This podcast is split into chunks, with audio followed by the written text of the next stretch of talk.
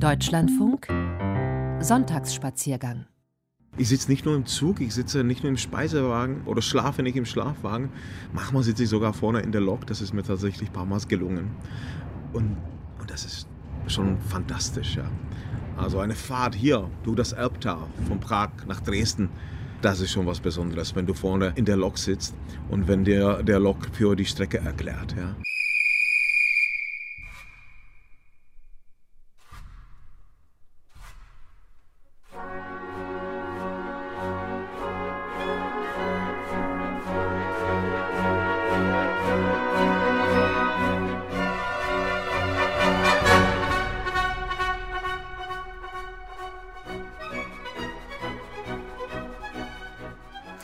Und damit heißt es erstmal zurücktreten bitte von der Bahnsteigkante. Vorsicht bei der Abfahrt des Zuges. Hier sind die Reisenotizen aus Deutschland und der Welt. Wir laden Sie ein zu einer Reise auf einer der schönsten Bahnstrecken. Vielleicht haben Sie diesen besonderen Fahrgast, der sich gerade zu Wort gemeldet hat, äh, schon an der Stimme erkannt. Das ist der tschechische Schriftsteller Jaroslav Rudisch, 72, 1972 in der Tschechoslowakei geboren. Er ist Schriftsteller, Drehbuchautor, Dramatiker. Dramatiker, Musiker. Ich könnte ihn ähm, ewig seine Veröffentlichungen aufziehen. Grand Hotel aufzählen. Grand Hotel, Winterbergs letzte Reise, Alois Nebel, Nationalstraße. Und jetzt gerade jüngst hat er eine Gebrauchsanweisung für Zugreisen geschrieben. Faszination, Eisenbahn, die schönsten Bahnhöfe, Bahnstrecken und Geschichten rund ums Zugfahren. Und mit eben diesem Jaroslav Rudisch äh, fahren wir jetzt Bahn von äh, Prag nach Dresden und noch einige andere Strecken ab Abschnitte. Dieses also gleich. Wir hören bis dahin Josef Gungel. Im Stil der Wiener Klassik hat er den Eisenbahndampfgalopp äh, geschrieben. Habe ich mich schon vorgestellt? Mein Name ist Andreas Stopp.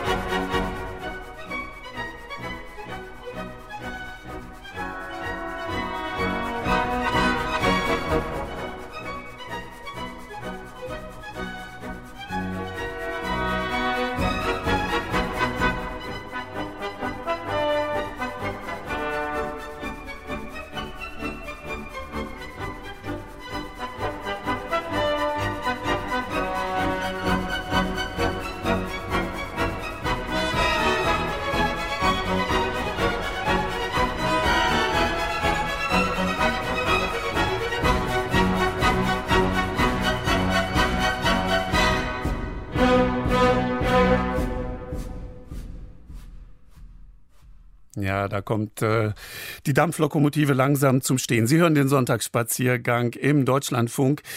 Jaroslav Rudisch, äh, Ende 2007 wurde er mit Vertretern aus Politik und Gesellschaft in die Reihe der 30 wichtigsten Persönlichkeiten Tschechiens gewählt und in diesem Jahr zudem als einer der engagiertesten Brückenbauer zwischen Deutschland und Tschechien mit dem Verdienstorden der Bundesrepublik Deutschland geehrt. Und wir haben die Ehre, mit eben jenem Jaroslav Rudisch jetzt Zug zu fahren, denn das ist seine Passion. Sie werden es gleich merken. Also was macht ein Schriftsteller, wenn er nicht nicht in seinem stillen Kämmerlein am Schreibtisch äh, sitzt. Er recherchiert und unterwegs sein gehört bei diesem Beruf vermutlich dazu. Wir kennen das ja, wenn jemand eine Reise tut und so weiter.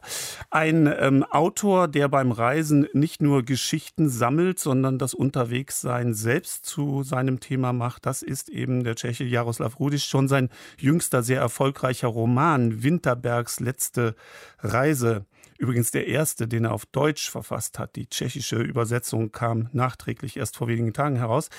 Die handelt auf den Eisenbahnstrecken der einstigen K&K-Monarchie. Nun hat Jaroslav Rudisch nachgelegt und eine Gebrauchsanweisung fürs Zugreisen verfasst. Für meinen Kollegen Michael Ernst Anlass genug, sich mit dem Autor zu treffen.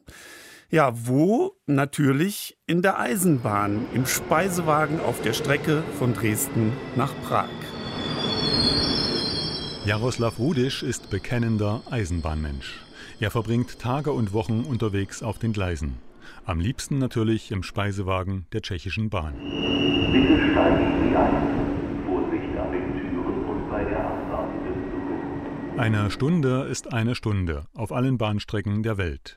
Nicht aber mit Jaroslav Rudisch, mit ihm vergeht das Zugfahren wie im Fluge. Klingt wie ein Widerspruch, erklärt sich aber im Speisewagen mit dem Erzähler Jaroslav Rudisch, wo er erst einmal davon schwärmt, wie der Lokführer die Strecke wahrnimmt. Der sieht die natürlich auch anders. Der kennt jede Kurve, der kennt jede Weiche, der kennt jedes Signal. Der kennt auch die Geschichte mit dem Heiligen. Das ist so eine, eine Statue von Adalbert von Prag.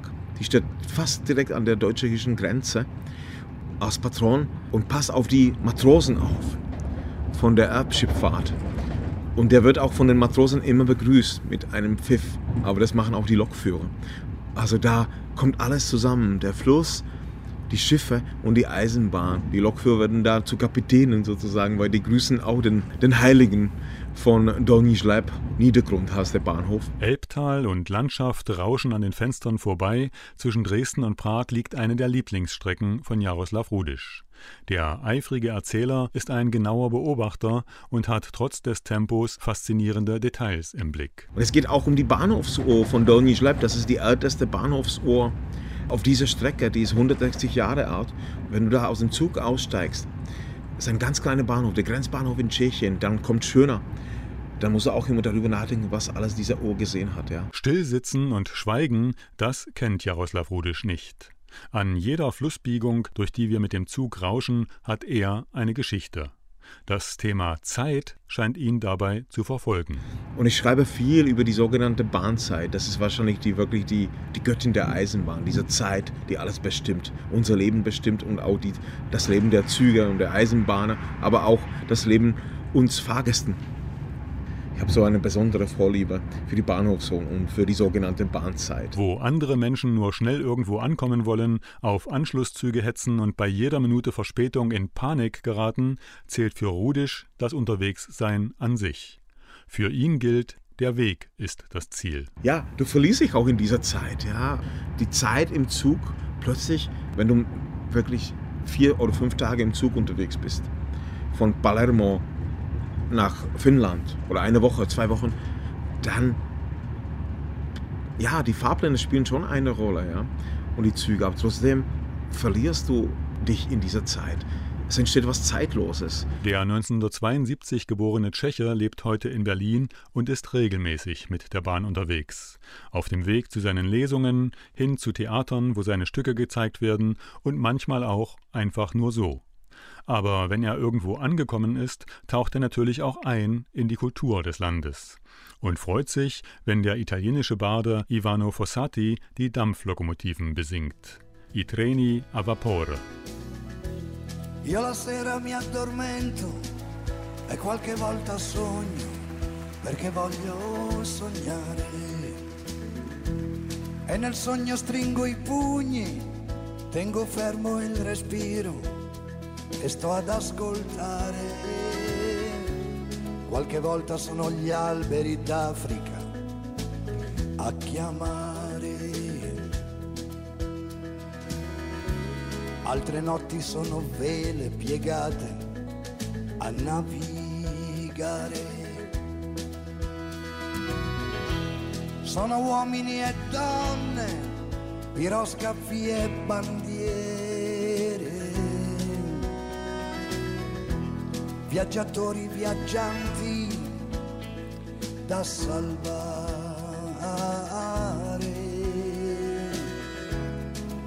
Delle città importanti io mi ricordo Milano, livida e sprofondata per sua stessa mano. E se l'amore che avevo non sa più il mio nome, e se l'amore che avevo non sa più il mio nome, come i treni a vapore, come i treni a vapore, di stazione in stazione e di porta in porta. Bahnfahren als Passion. Jaroslav Rudisch kostet sie aus. Du bist einfach ein Teil von diesem unglaublich spannenden Unternehmen, von dieser unglaublich spannenden Welt. Du wirst zum Teil von diesem Eisenbahnuniversum. Und ich hoffe sehr, auch wenn man das Buch liest, dass man, dass man das auch spürt. Dass man auch diese Leidenschaft auch teilen kann für die, diese großartige Welt der Eisenbahn. Und ob man die spürt. Nicht nur in seinen Büchern, sondern auch unterwegs auf den Gleisen. Ich bin fast jeden Tag im Zug, ganz ehrlich. Ich mache das oft auch am Nachmittag in Berlin, dass ich eine kleine, mindestens eine Fahrt mit der S-Bahn mache. Das ist ja auch Eisenbahn. Oder eine kleine Rundfahrt mache. Oder auch in Tschechien. Und dann schreibe ich am Vormittag und am Nachmittag mache ich mich auf den Zug und fahre irgendwo hin. Oder ich mache das schon am Vormittag und arbeite im Zug. Das geht ja wunderbar. Für mich hat die Eisenbahn, wenn man hier aus dem Fenster schaut, ja, wir sind gerade in einem wunderschönen Modautal. Es ist fast eine Art Canyon hier. Die Natur ist unglaublich wild. Der Fluss hier sehr ruhig. Der kann auch ein bisschen wilder sein. Das beruhigt schon einem. Die Eisenbahn hat auch, oder das Bahnfahren hat auch was Meditatives. Das ist zwar ein Eurocity, Ungarn ist ein Eurocity und trotzdem fährt er hier, der kann hier auch nicht schneller als 80 oder 90 fahren. Dafür ist die Strecke zu kurvig. Ich finde genau diese Geschwindigkeit um die 100 finde ich genau richtig. Also da kann man noch die Landschaft auch genießen und es geht einem nicht viel.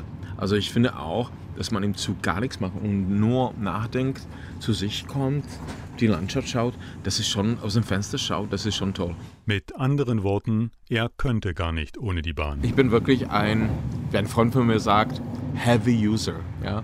So nennen wir uns Eisenbahnmenschen, die wirklich Zug fahren. So, wir sind Heavy User. Das ist ein schreckliches Wort, aber passt das in der Tat auch. Für Jaroslav Rudisch hat das Unterwegssein, das Unterwegssein können, aber auch etwas Verbindendes. Es stillt das Fernweh und bringt Menschen zueinander. Stichwort Europa. Wenn man wirklich Europa erleben möchte, da bietet sich wirklich die Eisenbahn der Zug an und auch für das kulinarische Europa. Wenn wir jetzt gleich in den Speisewagen gehen, dann können wir wunderbar ungarisch essen. Es gibt einen Paprikahund, es gibt sicher Palatschinken, es gibt die Guyash-Suppe, also die Goulash-Suppe. Und die gibt es natürlich auch im tschechischen Zug. Die gibt es auch im polnischen Zug die gibt es auch im slowenischen Zug, im österreichischen Zug. In jedem von diesen Zügen schmeckt die Goulaschsuppe ein bisschen anders. So wie die Würste ein bisschen anders schmecken. Ja. Und das finde ich auch großartig. Also ich gehe immer regelmäßig in den Speisewagen und es ist eine unglaubliche schöne Vielfalt, die wir hier in Mitteleuropa haben. Es gibt zum Beispiel, wenn man in Wien ist, die Wiener, das schreibe ich in dem Buch, das müssen wirklich sehr, die müssen sehr glücklich sein. Weil da hast du mindestens fünf Möglichkeiten. Du kannst Slowenisch essen, Tschechisch essen, Deutsch essen, Österreichisch essen und Ungarisch essen. Es ist nur die äh, überlassen, äh, in welchen Zug du da einsteigst. Die Gemots. Und hier kriegst du noch das wunderbare Mineralwasser. Das finde ich auch in Tschechien. Ich freue mich nicht nur auf das Bier, aber immer auf, das, auf dieses Mineralwasser aus Karlsbad. Das ist auch so sehr bekannt. Matone heißt das Wasser. Ein richtiges Mineralwasser, kein Leitungswasser. Für unsere Reise haben wir den Eurocity Hungaria gewählt. Hungaria, Eurocity Hungaria, ist der längste Eurocity Europas. Und für mich ist das wirklich vielleicht sogar ein Inbegriff für Europa. Dobrý den.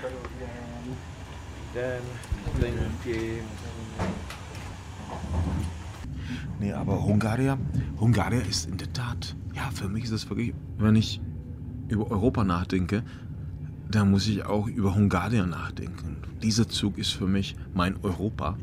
Vier Länder, vier Hauptstädte, 1300 Kilometer und drei schicksalhafte, wunderschöne Flüsse. Die Moldau, die Elbe und dann die Donau.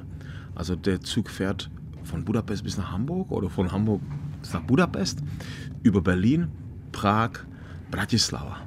So vier Hauptstädte verbindet er und es sind natürlich unglaublich viele Geschichten. Weil da so viele Geschichten sind, ist er manchmal auch verspätet. Ja. Was Jaroslav Rudisch also keineswegs den Lokführern anlastet. Für die hat er größten Respekt. Das ist wirklich ein sehr anspruchsvoller Beruf.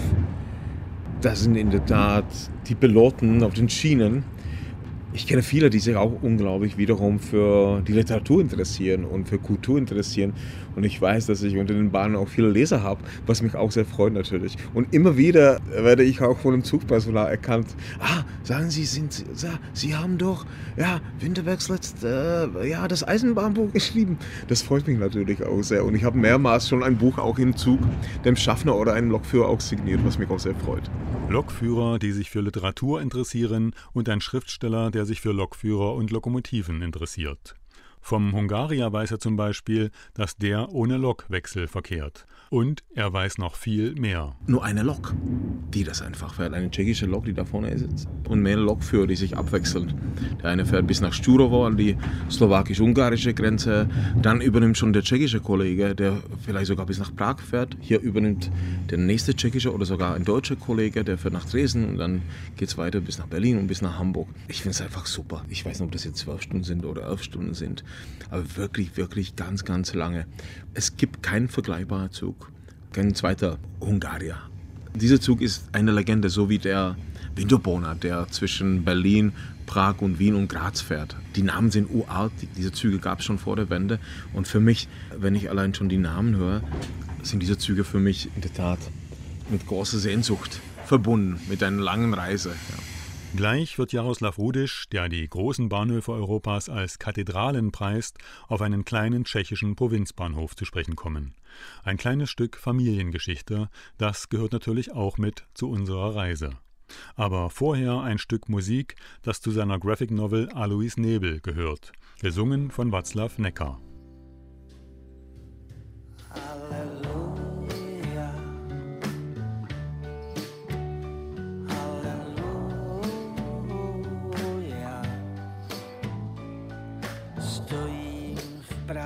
Necker. nade mnou. Z kříže zbyl jenom stín, ale přesto slyším.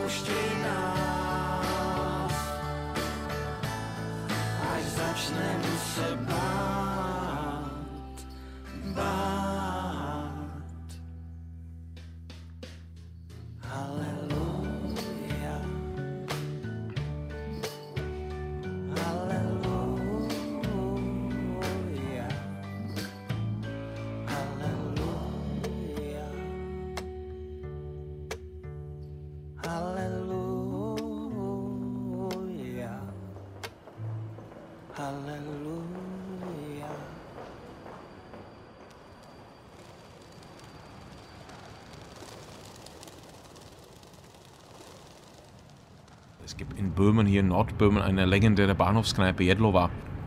Jedlova ist der Ort, wo mein Onkel als Fahrdienstleiter tätig war. Das war seine erste Station nach dem Zweiten Weltkrieg, ja, und er hat sich immer daran erinnert. Und so bin ich auch dorthin hingefahren. Und eigentlich habe ich ihm versprochen, dass ich noch vor seinem Tod da mit ihm hinfahre. Das haben wir leider nicht mehr geschafft. Und immer wenn ich da hinfahre, denke ich an ihn. Ja. Und trinke ein Bier auf ihn sozusagen, auf diesen Eisenbahner, auf diesen großartigen Erzähler, auf diesen Eisenbahnmenschen. Und äh, ja, das ist ein Ort, der sowieso jetzt eigentlich viele Eisenbahnmenschen kennen. einfache, wunderbare böhmische Küche, tolles Bier und ein Bahnhof mitten im Wald in Nordböhmen. Kilometerweit kein einziges Haus, nur dieser Bahnhof. Das ist schon was Tolles. Solche Orte gibt es in Europa und über diese Orte schreibe ich auch. Also ich schreibe schon über viele so Nebenbahnen und ganz besondere. Es gibt zum Beispiel eine Strecke, die ich sehr mag in, in der Ostslowakei zwischen Metzelaborce und Sanok. Da war Jaroslav Hašek unterwegs, da war auch der gute Soldat Schweig unterwegs im Ersten Weltkrieg oder in den Ersten Weltkrieg. Und da fahren die Züge nur im Sommer und nur zweimal am Tag, nur am Wochenende. Und der Zug heißt noch der gute Soldat Schweig. Ja. Das ist eine wunderbare Reise über, über die Karpaten. Winterberg würde sagen, eine Überschienung von Karpaten. In seinem großen Roman Winterbergs letzte Reise hat Jaroslav Rudisch viele schöne Wortbilder gefunden und anhand der Überschienung Europas die Geschichte des Kontinents plausibel gemacht. Für seine Literatur wurde der Autor kürzlich mit dem Bundesverdienstkreuz geehrt, was überraschende Folgen hatte. Eine Bahnreise natürlich. Ja, ich habe den Bundespräsidenten begleitet auf seiner Fahrt nach Prag, bei seinem Staatsbesuch in Prag. Da sind wir wirklich mit dem Zug gefahren, mit dem tschechischen Zug. Wir saßen in einem tschechischen Speisewagen fast die ganze Zeit. Und das war schon was Besonderes. Ich glaube sogar, der Bundespräsident fliegt meistens zu seinen Terminen. Und ich glaube, das war auch für ihn und für die Kolleginnen und Kolleginnen um ihn herum eine ganz besondere Reise. Und ist ganz toll angekommen in Tschechien und auch in Deutschland. Und ich verstehe das wirklich als ein, als ein Zeichen für die Eisenbahn, für so eine Art Verkehrswende. Also, dass man sich auch als Politiker zur Eisenbahn bekennt. Und das finde ich super. Das finde ich echt toll. Und das war ein ganz normaler Zug, also mit dem mit dem wir einfach heute gefahren sind. Bestimmt ist auch diese Fahrt wie im Fluge vergangen. Ebenso wie unsere Reise im Speisewagen, während der wir kaum über das neue Buch von Jaroslav Wodisch gesprochen haben, das unterwegs aber eine original tschechische Biertaufe durch den Speisewagenkellner Pavel Peterka erfuhr. Die Gebrauchsanweisung fürs Zugreisen hat den Eisenbahnmenschen Jaroslav Rodisch, der übrigens nur wegen seiner Brille nicht den Traumberuf Lokführer erlernen konnte, quer durch Europa geführt. Von Sizilien bis hoch ins finnische Lappland. Zum Eisenbahnblues. Niin ne sortuvat kuvitellut rakenteet on soitoniekat kotiin lähteneet. On kuin turboton Roosberry pieksämään asemalla blues. Se kesti hetken vain, se meni johonkin vaan, aina lyövät korvalle toisiaan. Todellisuus ja pieksämään asemalla blues mihin kaikkeen ihminen pystyykään. Luo maailman ihan vain mielellään. Oi mahtavuus, näin syntyi Pieksämään asemalla blues.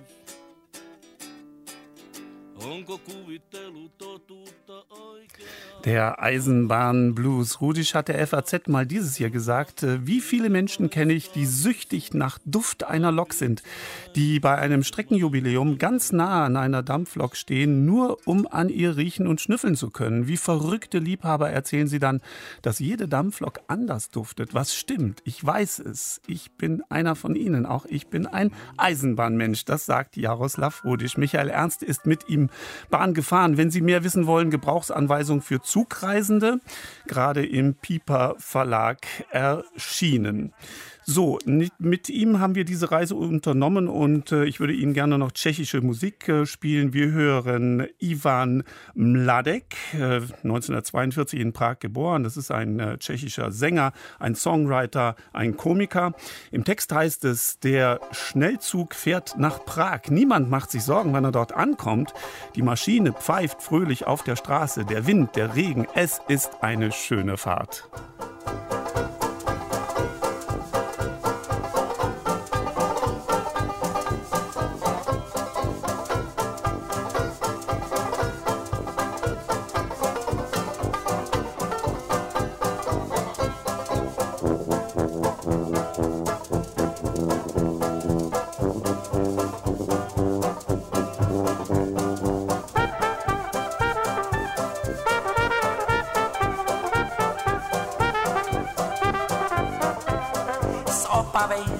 Opavy, rychlík jede do Prahy, nikdo nemá obavy, jestli dojede.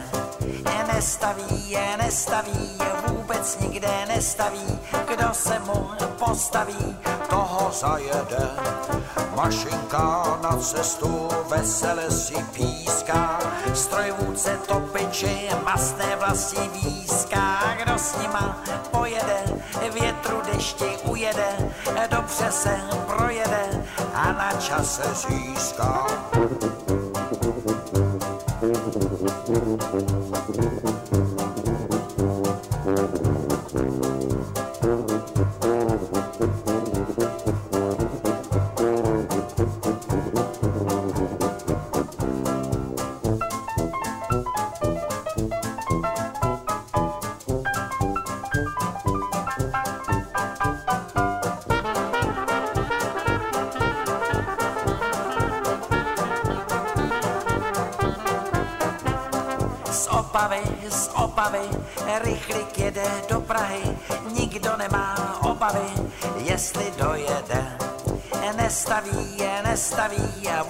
Nikde nestaví, kdo se mu postaví, toho zajede. Mašinka na cestu vesele si píská, strojvůdce topeči, masné vlasti výská, kdo s nima pojede, větru dešti ujede, dobře se projede a na čase získá.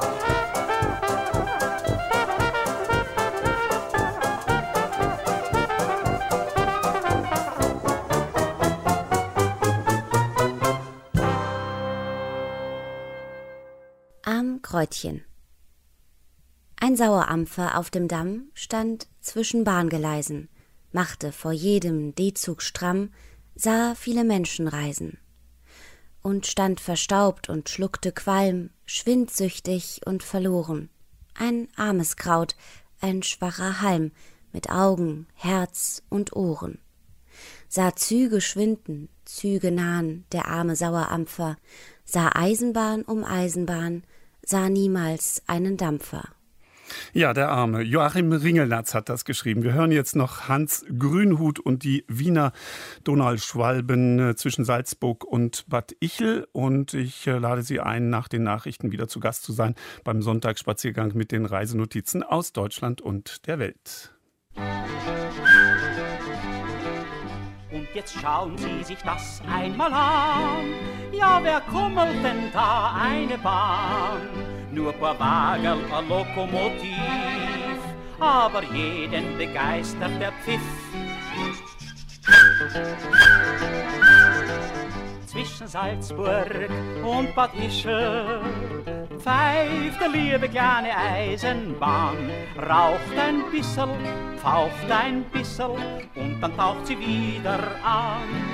Zwischen Salzburg und Bad Ischl fährt man in den grünen Wald hinein, pflückt vom Almenrausch ein Büschel und dann steigt man wieder ein. Ja, der eine hat's leicht und der andere hat's schwer. Und die Lokomotiv, ach, die plagt sich so sehr. Und so manchen da drin geht es jetzt durch den Sinn. Auch ich muss mein Anhängsel ziehen. Zwischen Salzburg und Bad Ischl vor der liebe kleine Eisenbahn rastet bissel, rennt a bissel, bis sie nimmer weiter kann. Doch einmal kommt die Endstation. Vielleicht träumt ihr gar einmal davon, von der uralten Lokomotiv, als wenn sie wie zum Abschied noch rief.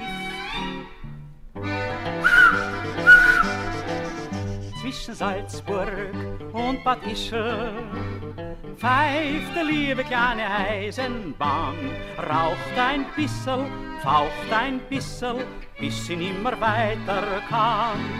Zwischen Salzburg und Bad Ischl fährt man in den grünen Wald hinein, pflückt vom Almenrausch ein Büschel und dann steigt man wieder ein. Ja, der eine hat's leicht und der andere hat's schwer und die Lokomotiv, ach, die plagt sich so sehr und so manchen da drin geht es dann durch den Sinn. Auch ich muss mein Anhängsel ziehen zwischen Salzburg und Bad Ischl. Vor der liebe kleine Eisenbahn rastet bissel, rennt ein bissel, bis sie einmal nimmer weiter kann.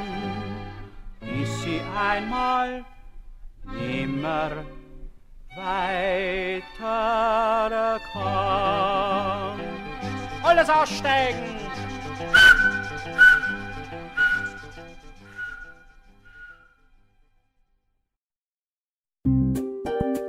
Deutschlandfunk Sonntagsspaziergang Nun, in den heutigen Reisenotizen hat es uns die Bahnreise besonders angetan, gerade ja mit Jaroslav Rudisch auf alten K&K-Strecken und ähm, auch die gestrige Messerattacke in einem ICE sollte uns bei aller Betroffenheit nicht davon abhalten, natürlich weiter Zug zu fahren. Wir erinnern jetzt an ein trauriges, lange währendes Kapitel in unserer deutschen Geschichte, in der für den Zugverkehr an der Grenze einfach äh, Schluss war. Das erzählen wir Ihnen gleich. Andreas Stopp ist weiter am Mikrofon. Wir hören zunächst äh, Peter Repun und Bulli Bulan. Die beiden fahren mit uns im Kötzschenbroda Express. Äh, Kötzschenbroda ist ein Stadtteil von Radebeul. Es äh, knistert ein wenig und ähm, kratzt. Kein Wunder, die Aufnahme stammt äh, aus dem Jahr 1947. Willkommen zu den Reisenotizen. Ja, also das war nun das recht so beliebte Chattanooga Choo was wir dort eben auf der Rückseite gesungen haben. Und ich glaube, den meisten unserer Hörer und reizenden Hörerinnen schon bekannt aus dem Tonfilm Adoptiertes Glück mit Sonja Hemi. Aber weißt du, Bulli, was ich nicht glaube? Ja? Ich glaube, man hat uns gar nicht verstanden. Herr Peter, was hältst du davon, wenn wir einen deutschen Text dazu bringen? Du meinst eine Übersetzung von Chattanooga Choo Choo ins Deutsche? Nein, nicht direkt Übersetzung.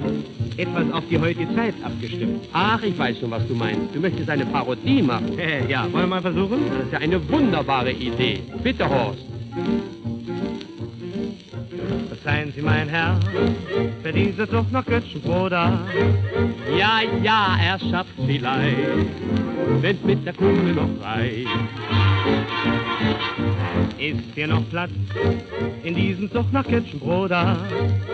Oh, das ist nicht schwer, wer nicht mehr stehen kann, geht quer.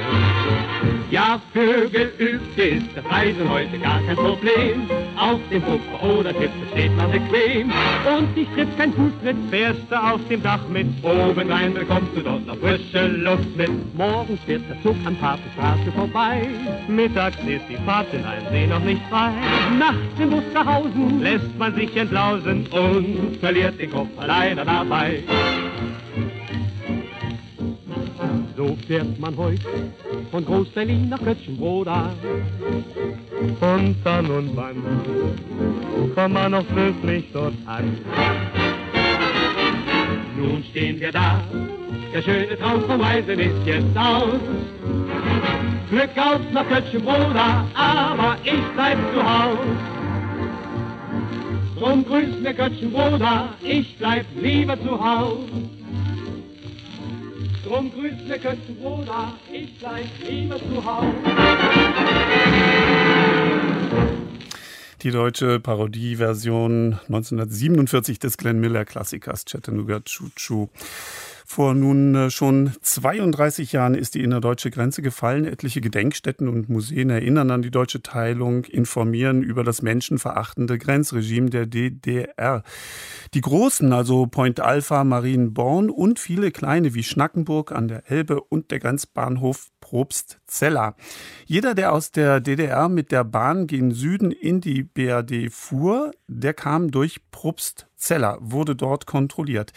Der kleine Ort heute an der thüringisch-bayerischen Grenze war der einzige Bahnübergang auf der Nord-Süd-Strecke. Nun verkehrt natürlich kein Interzonenzug mehr und das historische Bahnhofsgebäude wurde zum Grenzbahnhofmuseum. Eva Virzlaff hat es besucht und nur wenige Schritte vom Bahnhof entfernt eine weitere Entdeckung gemacht, das einzige Bauhaushotel, das Haus des Volkes. 1863, da war die Bahnstrecke Berlin-Nürnberg fast fertig.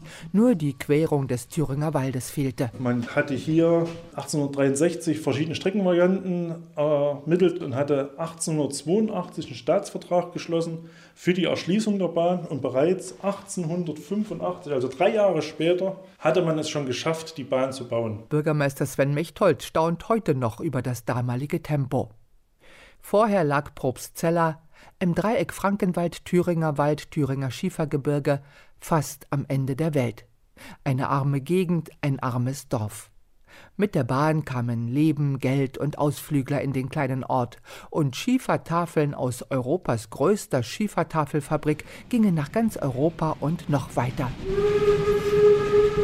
Doch als 1961 die DDR die Grenze dicht machte, lag Probstzella nun richtig am Ende der Welt. Hinter dem letzten Haus verlief die innerdeutsche Grenze.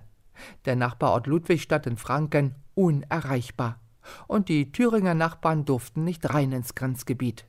Ein fünf Kilometer breiter Streifen war abgeschottet, nur mit hochwichtigem Grund und Passierschein zu betreten und das weite Bahnhofsgelände selbst war extra noch hermetisch abgeriegelt. Sie konnten das Geschehen an sich, diese Kontrolltätigkeit überhaupt nicht einsehen. Es war einmal wie diese Grenzbefestigungsanlagen, die sie an der innerdeutschen Grenze kannten, mit diesem drei Meter Streckmetallzaun eingezäunt beziehungsweise richtig als Sichtschutz zugemauert, beziehungsweise hier mit so einem Glasbaustein auch überall so weit eingeschränkt, dass man hier nicht reinsehen konnte. Also wer nicht hier auf dem Bahnhof zu tun hatte, wusste eigentlich nicht, was hier geschieht. Die Interzonenzüge blieben eine knappe Stunde stehen in Probstzella.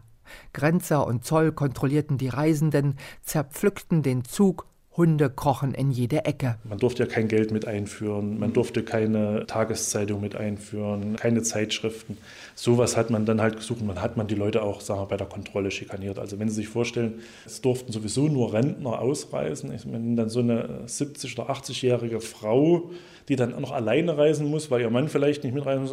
Und der muss sich dann von jungen Zollbeamten, die dann vielleicht so 20, 30 Jahre alt sind, dann schikanieren lassen das ist dann schon menschenunwürdig, muss ich sagen. Nur wer in Probstzella und den Nachbardörfern im Grenzstreifen wohnte, durfte im Grenzbahnhof ein- und aussteigen. Sie wurden im Bürogebäude kontrolliert, das sonst keiner von innen kannte. Ein langer, recht enger Gang sollte die Reisenden einschüchtern. Sozusagen als Machtdemonstration war das, wenn du hier durch willst, dann musst du dich hier durchzwingen. Das war schon so eine schikanöse Szene überhaupt auch, sagen wir schon, baulich. Sie müssen sich vorstellen, die Leute sind dann vielleicht mit ein oder zwei Koffern relativ schmal durch diesen Gang. Es war schon sehr unangenehm. Auch für den Fall eines Fluchtversuchs mit Lok oder Zug war vorgesorgt. Nur wenn der Bahnhofskommandant die Strecke freigab, wurde im Stellwerk eine verriegelte Weiche auf geradeaus gestellt, für kurze Zeit. Ansonsten stand sie immer so, dass der Zug gegen einen Prellbock knallen musste. Weil wegen ein Lokführer, der hinten einen Personenzug dran hat, wenn der Zug entsprechende Geschwindigkeit gehabt hätte, der wäre hier dann absichtlich entgleist. Also man hat dann Verletzte und Tote hinten im Kauf genommen, nur damit der Fluchtversuch verhindert worden ist. So war es geplant, jedoch nicht passiert. Die Grenzbefestigungen rund um den Bahnhof sind abgerissen, auch die Gebäude von Zoll und Grenzern. Doch das Museum im historischen Bahnhofsgebäude informiert über den Grenzbahnhof Probstzella.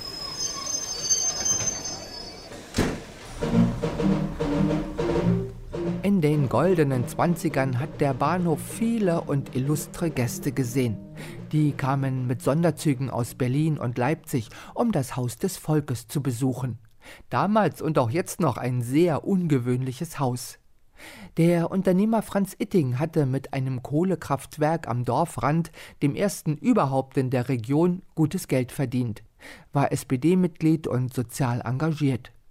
Mit dem Haus des Volkes wollte er eine Kultur- und Bildungseinrichtung schaffen für die Einwohner des Ortes, nicht um Gewinn zu machen. Der Visionär Itting lernte den jungen Bauhausarchitekten Alfred Arndt kennen. Dieser nahm dem schon fertigen Rohbau das damals übliche Wuchtige.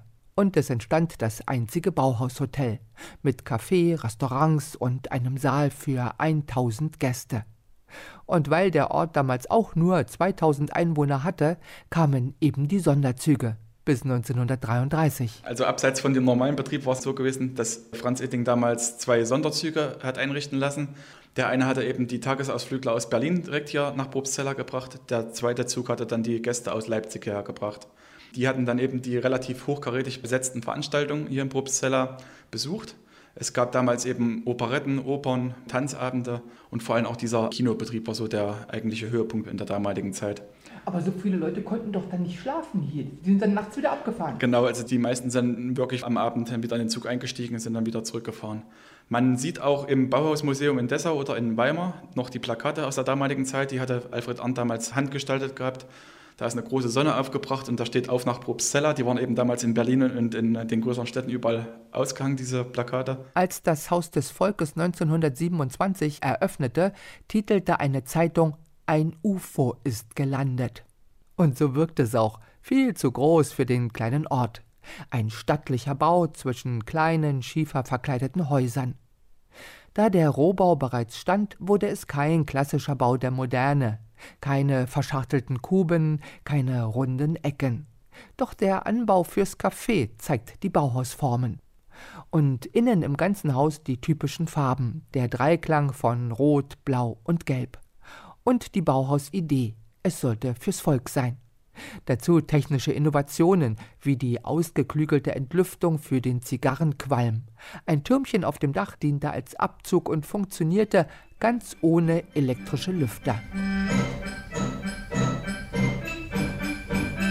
Um 1900 entstanden nicht nur in Deutschland zahlreiche Volkshäuser meist als Vereinshäuser der SPD und der Gewerkschaften, zum Teil aber auch durch sozial denkende Unternehmer errichtet, wie Franz Itting in Probstzella. In der Nazizeit enteignet, erging es ihm in der jungen DDR auch nicht besser. Der rote Itting saß als angeblich kommunistischer Agent im KZ und später als kapitalistischer Millionär, der er wohl nie war, im DDR-Gefängnis. Im Haus des Volkes nutzte der Zoll die Hotelzimmer als Büro, das Kino spielte weiter für die Leute im Ort. Doch die Lage im abgeschotteten Grenzgebiet sorgte dafür, dass dieses besondere Kulturhaus im Rest des Landes gründlich vergessen wurde. Nach der Wende stand es leer, verfiel und wäre beinahe abgerissen worden. Ein Unternehmerpaar hat das Baudenkmal billig gekauft und teuer restauriert und so das Haus des Volkes in ein neues Leben geholt. Ein kleines Hotel mit großem Saal.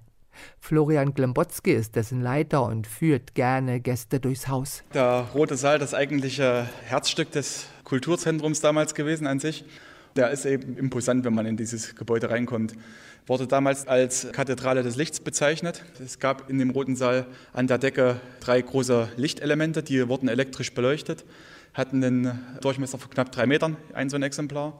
Die haben eben dermaßen viel Licht erzeugt, dass es dann ja, wie ein Schein Gottes nach unten gestrahlt ist insgesamt und man dann eben diesen Begriff Kathedrale des Lichts dafür gefunden hatte. Diese riesigen Flutlichter gibt es nicht mehr, doch vieles ist im Original erhalten. Auch die Filmprojektoren, Treppen und Geländer, selbst die Türklinken. Die Bauhausmöbel in den Gästezimmern wurden nachgebaut und die Farben sind wieder da. Die Hauptfarbe war damals das Caput Mortum gewesen, ist eine Art Rotton. Dieses Rot ist eben der dominante Farbaspekt des gesamten Gebäudes, bildet auch die Hauptfarbe der Außenfassade.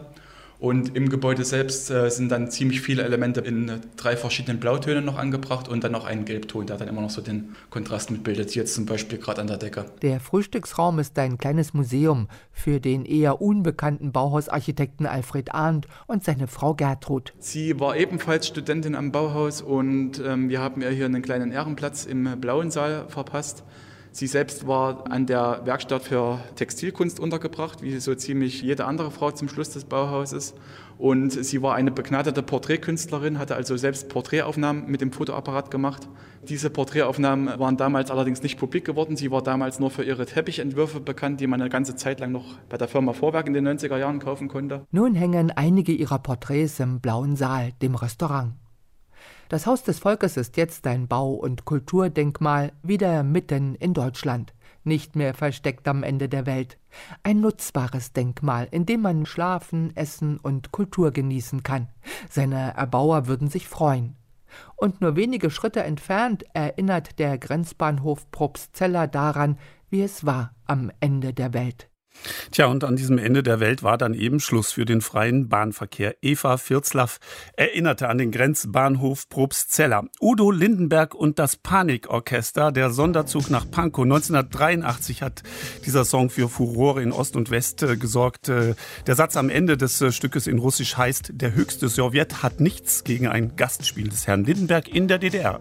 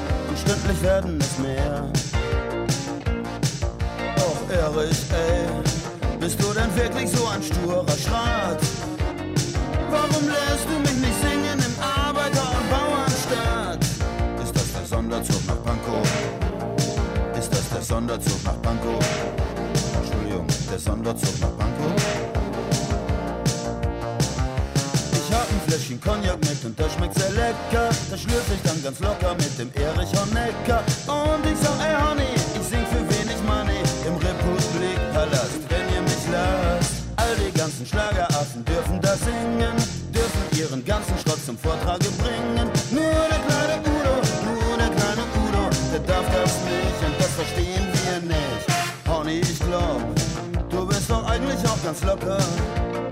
Ich weiß, tief in dir drin bist du doch eigentlich auch ein Rocker.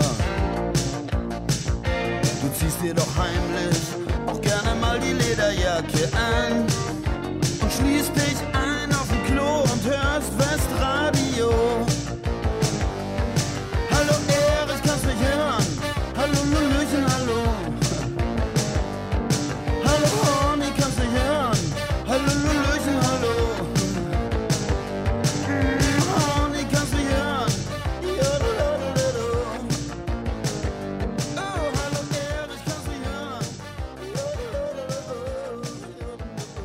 Товарищ шериф, между прочим, Верховный Совет не имеет ничего против гастролей господина Линденберга в ГДР. Fahre mit der Eisenbahn, fahre, junge, fahre.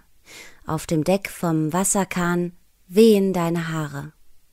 Tauch in fremde Städte ein, lauf in fremden Gassen, höre fremde Menschen schreien, trink aus fremden Tassen. Flieh Betrieb und Telefon, grab in alten Schmökern, sieh am Seine Kai, mein Sohn, Weisheit still verhökern. Lauf in Afrika umher, reite durch Oasen, lausche auf ein blaues Meer, hör den Mistral blasen. Wie du auch die Welt durchflitzt, ohne Rast und Ruh, hinten auf dem Puffer sitzt du.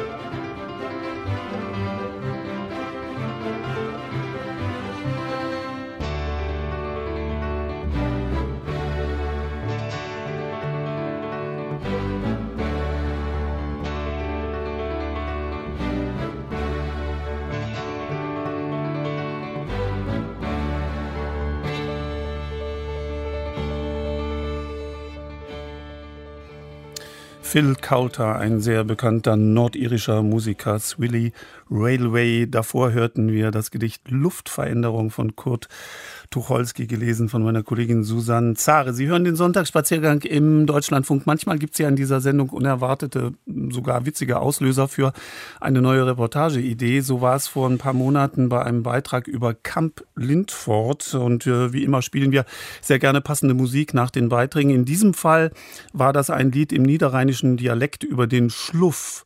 Das ist ein Zug, der dort über lange Jahre fuhr. Rudi Schneider rief mich dann nach der Sendung im Funkhaus an. Den Song kannte er noch nicht, aber den Zug. Denn mit dem ist er vor mehr als 20 Jahren selbst gefahren. Und äh, an der Stelle war natürlich äh, die Idee dann geboren, den Spuren des Schluffs am Niederrhein zu folgen. Also wir fahren jetzt Schluff und äh, der wird mit einigen Überraschungen aufwarten. Rudi und Rita Schneider laden uns ein und wir starten mit dem besagten Schlufflied.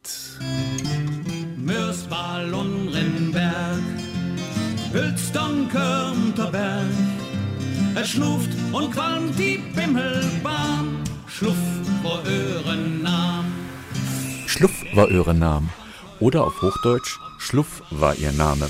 Schluff, so nannte man am Niederrhein liebevoll jene Bimmelbahn, die vom Mörser Kreisbahnhof, wie wir im Song gehört haben, über Hülstonk zum Örmter Berg fuhr. Tatsächlich fuhr sie noch zwei Stationen weiter und dazwischen lagen noch einige andere Haltestellen, um es vorwegzunehmen. Es gibt sogar noch einen weiteren Schluff am Niederrhein, den wir allerdings später kennenlernen.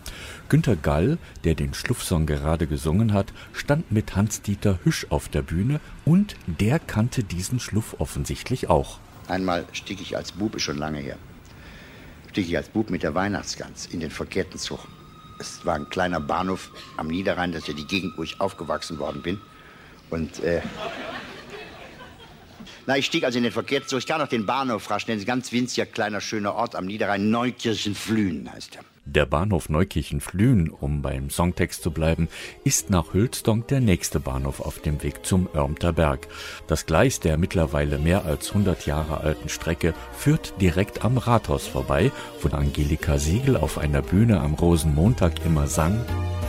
Neukirchenflühen,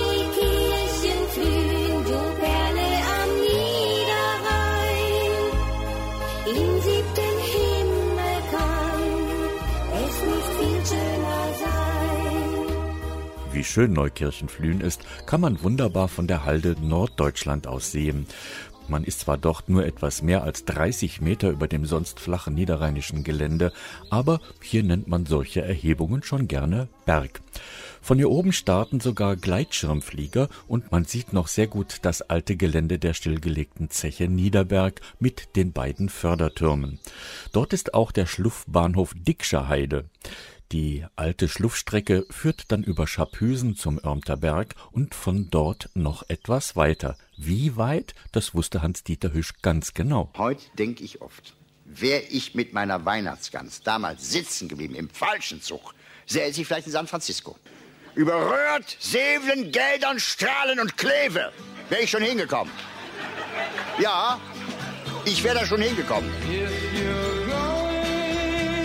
Going Francisco. Be sure to wear.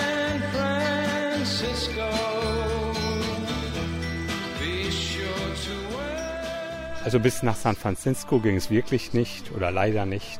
Hier war die Endstation in Seveln. Es war mal eine Planung, die Bahnlinie bis nach Issum weiterzuführen und von dort eben Richtung Rheinberg wieder. Aber hier ist ein Naturschutzgebiet und da haben sich damals die Bürger gegen aufgelehnt. Und seitdem ist hier Ende. Das ist Achim Voss. Er hat den Bahnhof Sevelen der Schluffbahn schon vor Jahren gekauft und lebt in diesem geschichtsträchtigen Gebäude. Der Prellbock steht nach wie vor in seinem Garten und die Schienen haben noch einen Klang unter dem Hammer. Der Entschluss von Achim Voss, den Sevelener Bahnhof zu kaufen, hat sogar noch einen netten familiengeschichtlichen Hintergrund. Mein Großvater war auch Bahnhofsvorsteher. Das war damals in Rangsdorf, das ist bei Berlin. Oder als die Mauer gebaut worden ist damals, dann ist mein Vater eben hier zu seiner Schwester nach Hörstchen gekommen und der ist hier am Bahnhof angekommen. Also das war sein erster Ort in, damals in, ja, im Westen und jetzt habe ich es übernommen, wo er angekommen ist. Ne? Die 1910 gebaute Strecke führte seinerzeit vom Mörser Kreisbahnhof über Hülsdonk, Neukirchen-Flühen, Schapüsen, Röhrt, Örmterberg letztendlich bis Sevelen. Der letzte fahrplanmäßige Schluff war der beliebte rote Schienenbus, den man hier auch gerne Ferkeltaxi nannte. Davor war der Schluff ein Dampfzug und der brachte nicht nur alle möglichen Güter bis Sevelen, hier wohnten viele Bergleute, die täglich entweder zu den Zechen Niederberg nach Neukirchen-Flühen oder Rheinpreußen bis Mörs pendelten. Und wenn die Bergleute abends nach der Schicht nach Hause kamen, ging es zuerst durch das heutige Wohnzimmer von Achim Voss, denn das war früher der Wartesaal mit einer kleinen Restauration. Die Bergleute kamen nach Feierabend nach Hause, sind mal kurz noch mal eben in den Wartesaal hinein, an die Theke, ein kleines Feierabendbier und dann wurden sie meist von ihren Frauen abgeholt. So war das damals. Bergleute waren aber nicht die einzigen Reisenden im Schluff, weiß der Buchdrucker und Publizist Fritz van Rechtern, der etliche Artikel über diesen Zug geschrieben hat. Es gab Pilgergruppen, die von Homberg kamen und da waren auch einige bei, die schlecht zu Fuß waren. Die haben dann diesen Schluff genommen von Mörs aus bis äh, nach Sevelen und sind dort dann ausgestiegen und haben sich dann den Fußpilgern angeschlossen, die dann weiter nach Kevela zur Wallfahrt äh, gepilgert sind und so den ganzen Tag äh, betend äh, unterwegs waren.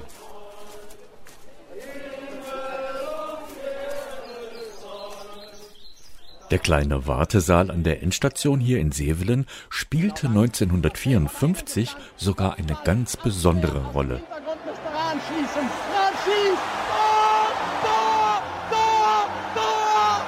Im Wartesaal gab es dann eben eine Theke und eine Kneipe, öffentlich zugänglich. Viele Leute erzählen von früher, hier gab es eine von drei Fernseher in Seveln. Und hier wurden auch die Fußball-Weltmeisterschaft 54, die saßen hier in den Fenstern, da gab es noch alte Bilder von, da haben die alle Fußball geschaut eben in diesem Wartebereich. Heute ist zwar noch der alte Prellbock in Achims Garten, Reste des Bahnsteigs, die alten Schienen sind noch unter Buschwerk und Baumwurzeln zu sehen, aber die alte Strecke wurde hinter Neukirchen-Flühen stillgelegt, teilweise in einen Wanderweg umgewandelt und doch ist noch am früheren Örmter Bahnhof ein Stück Gleis und darauf ein schmucker alter Bahnwaggon zu sehen. Heinz Dennert erzählt uns vom alten Schluffwaggon am Mehrgenerationenplatz in Örmten. Irgendeiner kam mal auf die Idee, all die Wahl hier die Schienen liegen und dergleichen, den alten Schluff wieder hinzustellen. Aber den alten Schluff haben wir nicht mehr gekriegt. Wir haben in äh, Rheinkamp den uralten Schrottwagen haben wir gekriegt total auseinandergebaut, komplett neu gestaltet. Ja, sagen wir gut, anderthalb Jahre haben wir hier dran gearbeitet, bis er so wieder ausgesehen hat. Ralf Köpke ist der Bürgermeister von Neukirchen-Flühen. Er residiert im Rathaus, dessen Haupteingang weniger als 50 Meter von einem früheren Haltepunkt des Schluffgleises liegt. Und er hat eine Idee, wie man das noch bis Flühen intakte Gleis wiederbeleben könnte. Wir haben diese alten Haltestellen. In Flühen gibt es das alte Bahnhofsgebäude, ist im Privatbesitz in Neukirchen genauso. An der Dickschen Heide gibt es eine Haltestelle. Ähm, in Sachen Mobilität wäre es prima. Und ähm, ich habe erzählt, dass wir dieses alte Zechengelände, das Niederbergquartier, ja entwickeln wollen.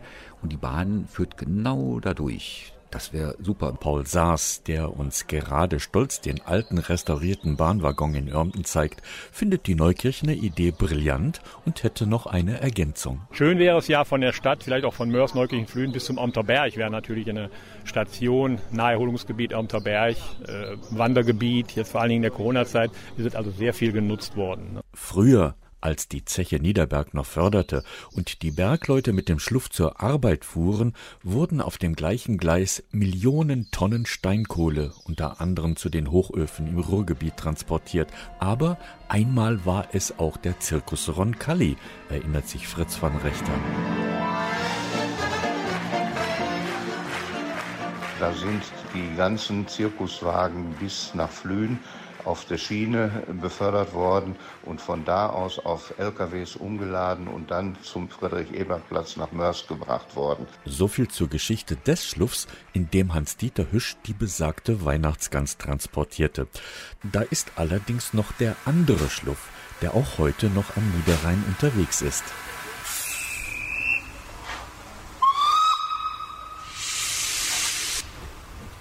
Die Geräuschkulisse am Krefelder Nordbahnhof verrät schon, der Krefelder Schluff ist ein Nostalgiezug, der von einer Dampflok gezogen wird.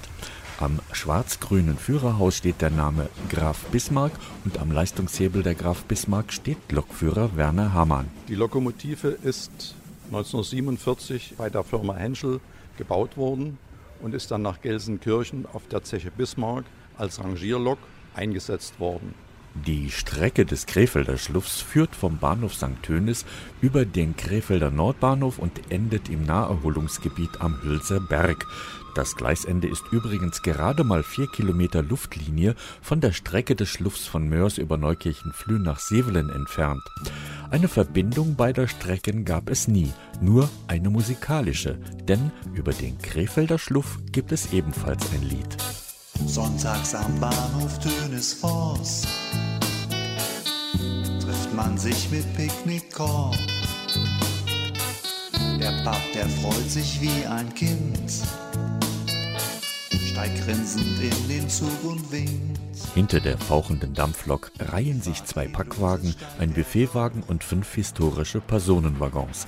Auf der rot-beige lackierten Seite liest man Krefelder Eisenbahn, Krefeld noch wie früher mit C geschrieben. Und was außer der einfachen Reise in diesen Waggons stattfindet, erzählt uns Viktor Voth, der sich auch gerne als Bahnhofsvorsteher des Krefelder Nordbahnhofs bezeichnet. Fangen wir beim Jahresende an äh, mit äh, dem Nikolauszug, wo der Nikolaus durch die äh, Waggons wandert und wo die Kinder dann per Eisenbahn den Nikolaus kennenlernen. Dann am äh, Jahresanfang gibt es eine äh, Grünkohlfahrt wo wir dann raus aufs Feld fahren, wie das äh, in, in Schleswig-Holstein ist, raus äh, auf den Acker. Hier fährt man mit dem Zug raus aufs Feld. Wo dann natürlich der Grünkohl serviert wird.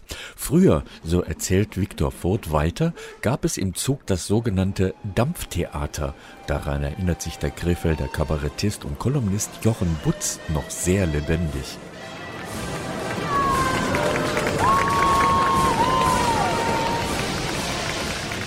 Ja, also eine geniale Idee, nannte sich Dampftheater und äh, lief so ab, dass hier auf den Bahnsteigen sich die Leute sammelten. Und dann kam der Zug natürlich mit Qualm und Getöse und die Schauspieler waren im Zug, stiegen dann aus. Und ich erinnere mich noch ganz genau, wie Kaiser Wilhelm ausstieg.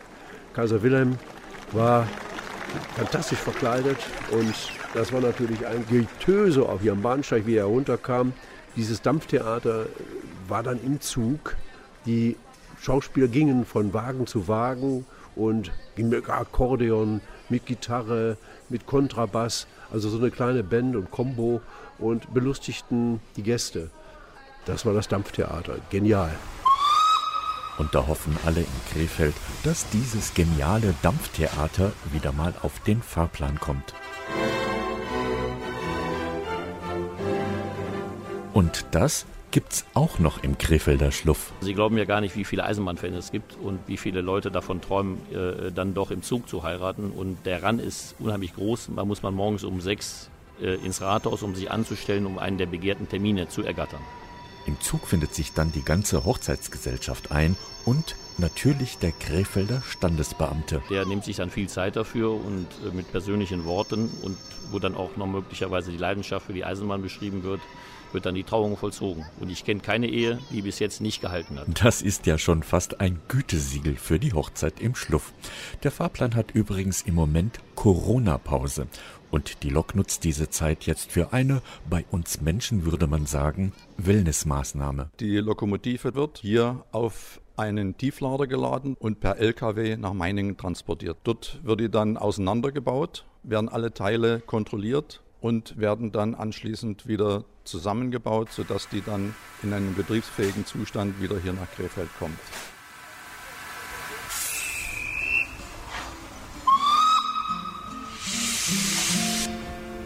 Für halbwegs hundert Jahre, da die Bimmelbahn, geschmückt mit Eikenlof und grün ob stolte Jungfernfahrt.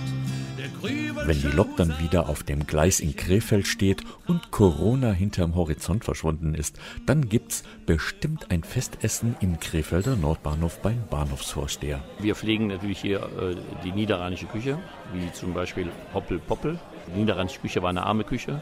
das, was im Kühlschrank war, wurde dann mal verwertet. Und damit das schön aussieht, gab es ein Spiegelei oben drauf. Das ist hier ein absoluter Renner. Aber der Eisenbahnfreund, der bestellt sich natürlich den Lokführerspieß. Und dazu gönnt man sich natürlich das von seiner Tochter Anne selbst gebraute Schlüffgenbier. Das Bier ist süffig und die Geschichten rund um die beiden Schluftzüge hier am Niederrhein sind allemal spannend und amüsant. Wer weiß, vielleicht gibt es ja eines Tages hier noch die von Hans-Dieter Hüsch im Schluff transportierte Weihnachtsgans auf der Menükarte des Nordbahnhofs. Es schluft und dann die Bimmelbahn, schluff vor Öhren an.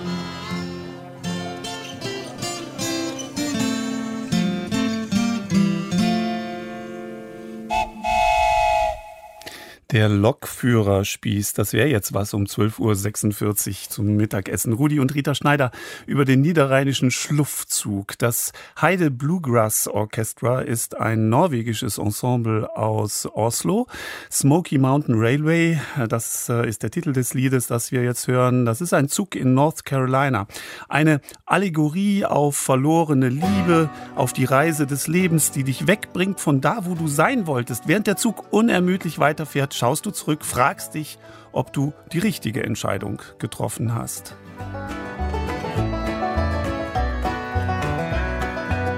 Big Smoky Mountain Railway,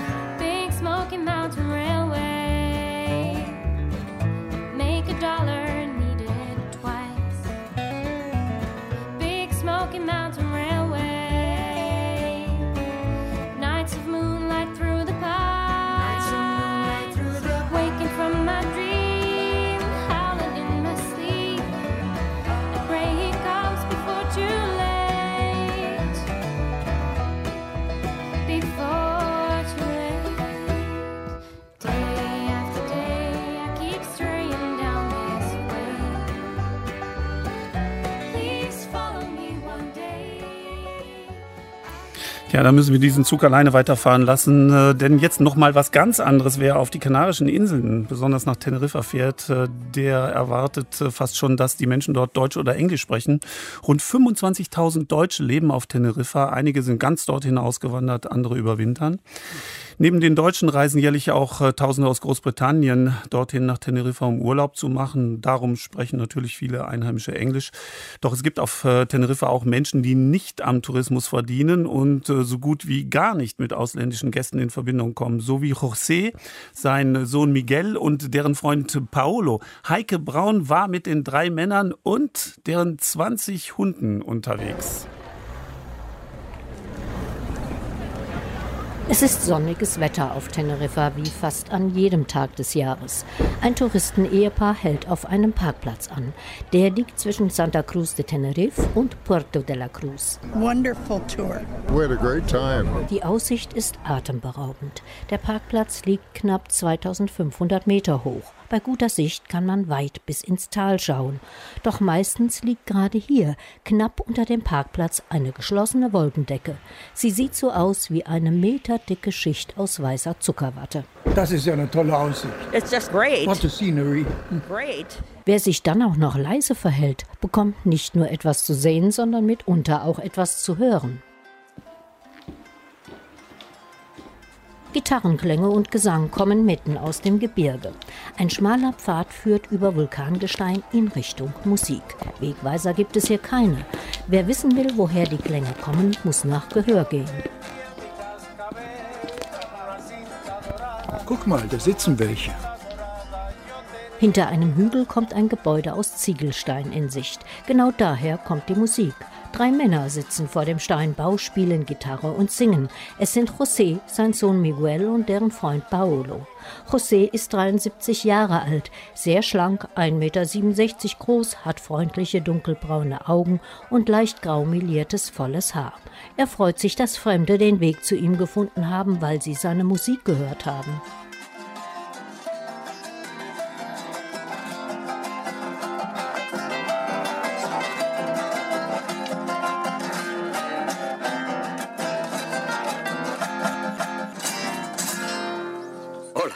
Guten Tag, schön, dass Sie vorbeischauen. Sie lieben Musik, oder? Die Männer holen sofort Brot, kanarische Pellkartoffeln, Wein und Wasser aus ihrem Rucksack. Sie wollen teilen, was sie haben.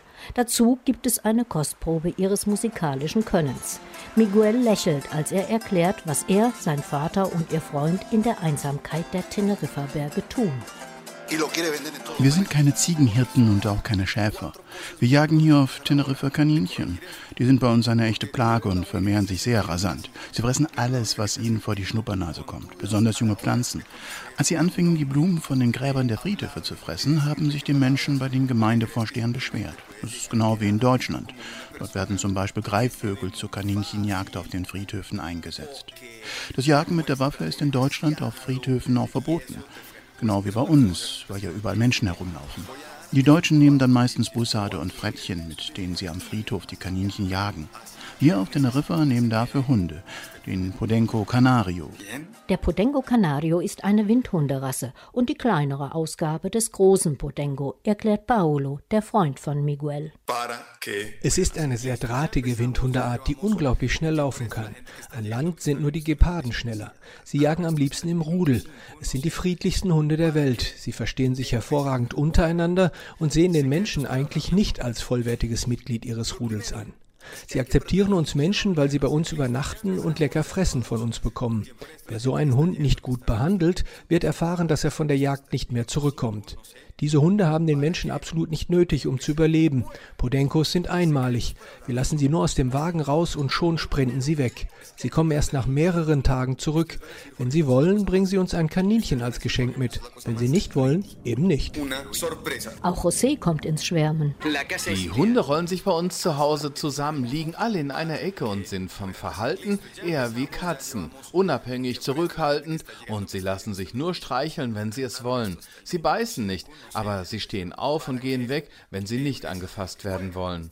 Wenn wir unseren Wagen fertig machen, um sie zur Jagd zu bringen, fahren wir manchmal los, ohne zu kontrollieren, ob die Hunde im Anhänger sitzen. Die sind so selbstständig, die steigen ein, sobald wir mit den Jeeps vorfahren. Interessant ist, wenn wir zum Einkaufen in die Stadt wollen, steigen sie nicht ein. Die sind so clever, das ist unglaublich. Paolo, Miguel und José übernachten während der Jagdsaison regelmäßig in Steinbauten mitten in der Wildnis. Ansonsten wohnen sie in La Orotava, einer Stadt im Nordwesten der Insel. Hier gibt es elegante Adelshäuser mit den für Teneriffa so typischen verzierten Holzbalkonen. José besteht darauf, an diesem Abend Gastgeber in La Orotava zu sein. Seine Frau, so sagt er lächelnd, würde eh immer zu viel kochen. Sie sei große Portionen gewöhnt, weil sie sechs Kinder aufgezogen hätten. Miguel ist mit 39 Jahren sein jüngster Sohn. Nur ich und meine Familie wohnen noch bei meinen Eltern. Es ist absolut üblich, dass sich das jüngste der Kinder um die Eltern kümmert. Ich weiß auch schon, was es heute Abend zu essen gibt. Eine Gemüsesuppe. Da werden wir alle von satt. Josés ganze Familie arbeitet in der Holzverarbeitung. Seine Werkstatt liegt ganz in der Nähe seines Wohnhauses. Bevor er schließlich die Küche betritt, warnt er seine Ehefrau noch, dass er nicht alleine kommt. Hallo, wir haben Gäste dabei. Josés Haus in La Orotava ist atemberaubend schön. Es stammt aus der Kolonialzeit und ist als Kulturerbe geschützt. Die Decken sind sehr niedrig. Menschen ab 1,70 Meter sollten hier die Köpfe einziehen. Josés Frau ist deutlich kleiner. Sie ist eine modisch gekleidete Frau von Mitte 60, die ihr langes, glänzendes Haar aufwendig geflochten hat. Oh, wie schön, du hast Gäste mitgebracht. Hoffentlich könnt ihr etwas Spanisch. Ich spreche nämlich kein Englisch. Setzt euch. Oh prima, Sie verstehen mich. Die Gäste zuerst. Greift zu. Sofort werden zusätzliche Teller, Esslöffel und Gläser geholt und verteilt. Es gibt Gemüsesuppe, Brot und Wein. Und wie von Geisterhand liegen auf einmal die Podengos in einer Ecke des Esszimmers, zusammengerollt wie Katzen und schlafen. Sie werden auch nicht wach, als Miguel seine Gitarre rausholt und zu spielen beginnt.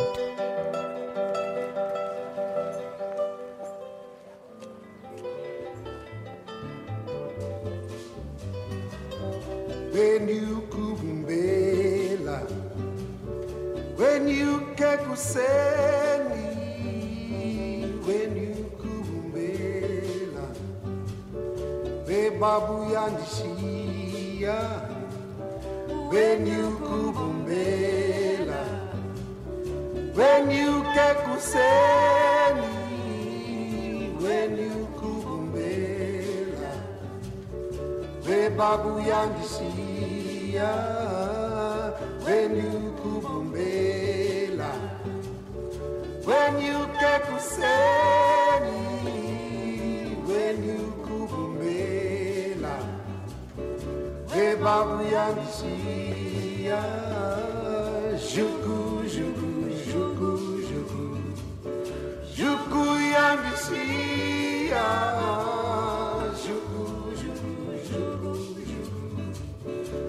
bebabu yandishiya juku juku juku juku juku yandishiya juku juku juku juku bebabu yandishiya Heike Braun berichtete aus Teneriffa. Die Südafrikanerin Miriam Makeba und der US-Amerikaner Harry Belafonte bringen uns hier noch den Train Song aus dem Jahr 1950. Das war unsere Zugfahrt durch die Welt. Andreas Stopp verabschiedet sich mit einem Zitat von Wolfgang Korun. Die Eisenbahn ist für mich ein Symbol des Lebens. Man sitzt ruhig und bewegt sich doch schnell vorwärts.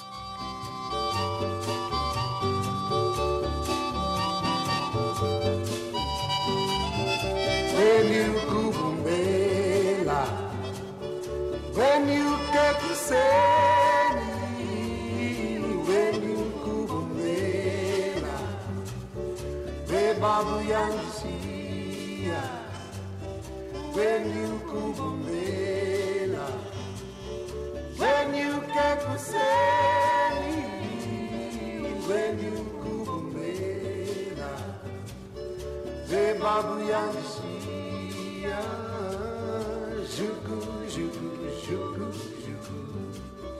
Juku yandishiya. Juku, juku, juku, juku. Bebabu yandishiya. Juku, juku, juku, juku. Juku yandishiya. Juku, juku, juku, juku. Bebabu yandishiya.